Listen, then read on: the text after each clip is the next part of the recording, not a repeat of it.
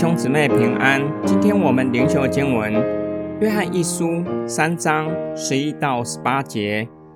我们应当彼此相爱，因为这是你们从起初听见的信息。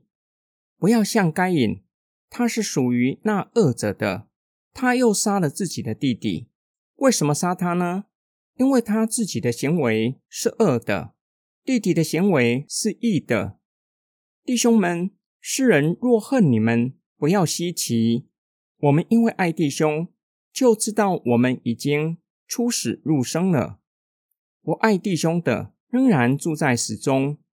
凡恨弟兄的，就是杀人的。你们知道，杀人的在他里面没有永生。主为我们舍命，这样我们就知道什么是爱。我们也应当为弟兄舍命。凡有世上财物的，看见弟兄穷乏，却硬着心肠不理，他怎能说他心里有神的爱呢？孩子们，我们爱人不要只在言语和舌头上，总要在行动和真诚上表现出来。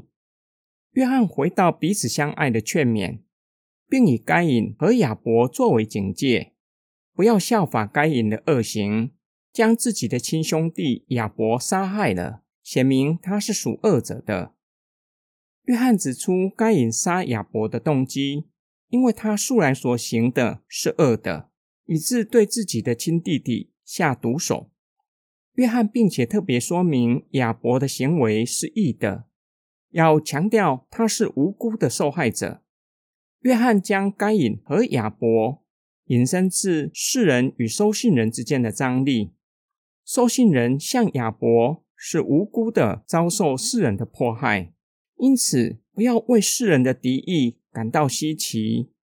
约翰告诉收信人，从他们彼此有相爱的心，显明他们已经出死入生，不再属于那恶者，乃是属上帝的。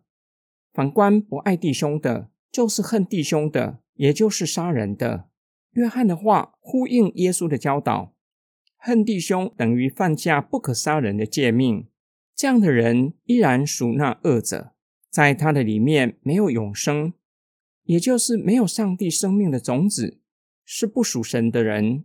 约翰更是将在主里的相爱推到极致，就是效法耶稣基督为弟兄舍命的典范。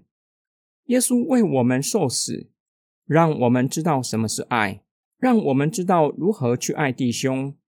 收信人若是连最基本的给予都不愿意，更不用说效法耶稣基督舍己的行动，怎能说有神的爱在他的里面呢？因此，爱必须要有行动。只用嘴巴表达爱，只是表面功夫，需要有实际的行动表达真实的爱。今天经文的默想跟祷告，这个世界错误的价值观和世界观。对我们造成极大的扭曲，让这个世代的人不愿意也不敢伸手帮助陌生人。一方面害怕惹上麻烦，就像看到发生车祸不敢伸手帮助人，担心被诬赖是肇事者；另一方面担心不仅没有帮到他，反而害了他，就是担心拿钱给他会不会拿去买酒或是毒品。这样的担心和害怕，是不是会影响我们伸手帮助别人？会不会让我们帮助教会有需要的弟兄姐妹也有所顾忌？约翰的劝勉不是针对教会外部，不是非基督徒前来寻求教会的帮助，而是教会内部，也就是看见教会的弟兄姐妹穷乏，不应该只是为他祷告，求上帝帮助他，让他度过难关。而是除了为他祷告，还要照着自己的能力，若是可以提供实质的帮助，同时求上帝赐给我们智慧，知道如何真实的帮助弟兄。我们一起来祷告，爱我们的天父上帝。我们在支离破碎的世界生活，大大的扭曲我们的世界观和价值观，无形中也影响了我们对人的爱心。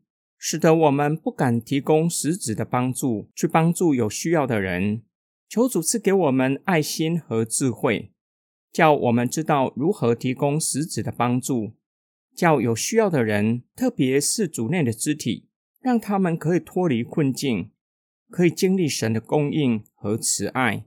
我们奉主耶稣基督的圣名祷告，阿门。